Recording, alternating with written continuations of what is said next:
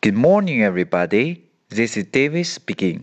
大家好，我是 Dave 老师，欢迎来到乐成红恩线上口语团 A 组，Day two hundred and forty-five. Here we go. 小萌想知道小新什么时候睡觉，来看看他是怎样问的吧。When do you go to bed? I go to bed at nine thirty.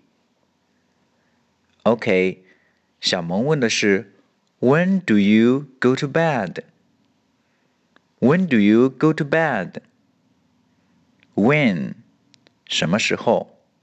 Do you go to bed? 去睡觉。When do you go to bed? 你什么时候睡觉？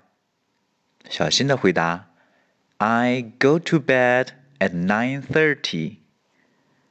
OK，点钟前用介词 at。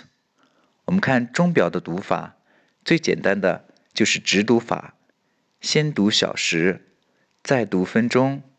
九点半就是 nine thirty。nine thirty。OK，完整来一遍。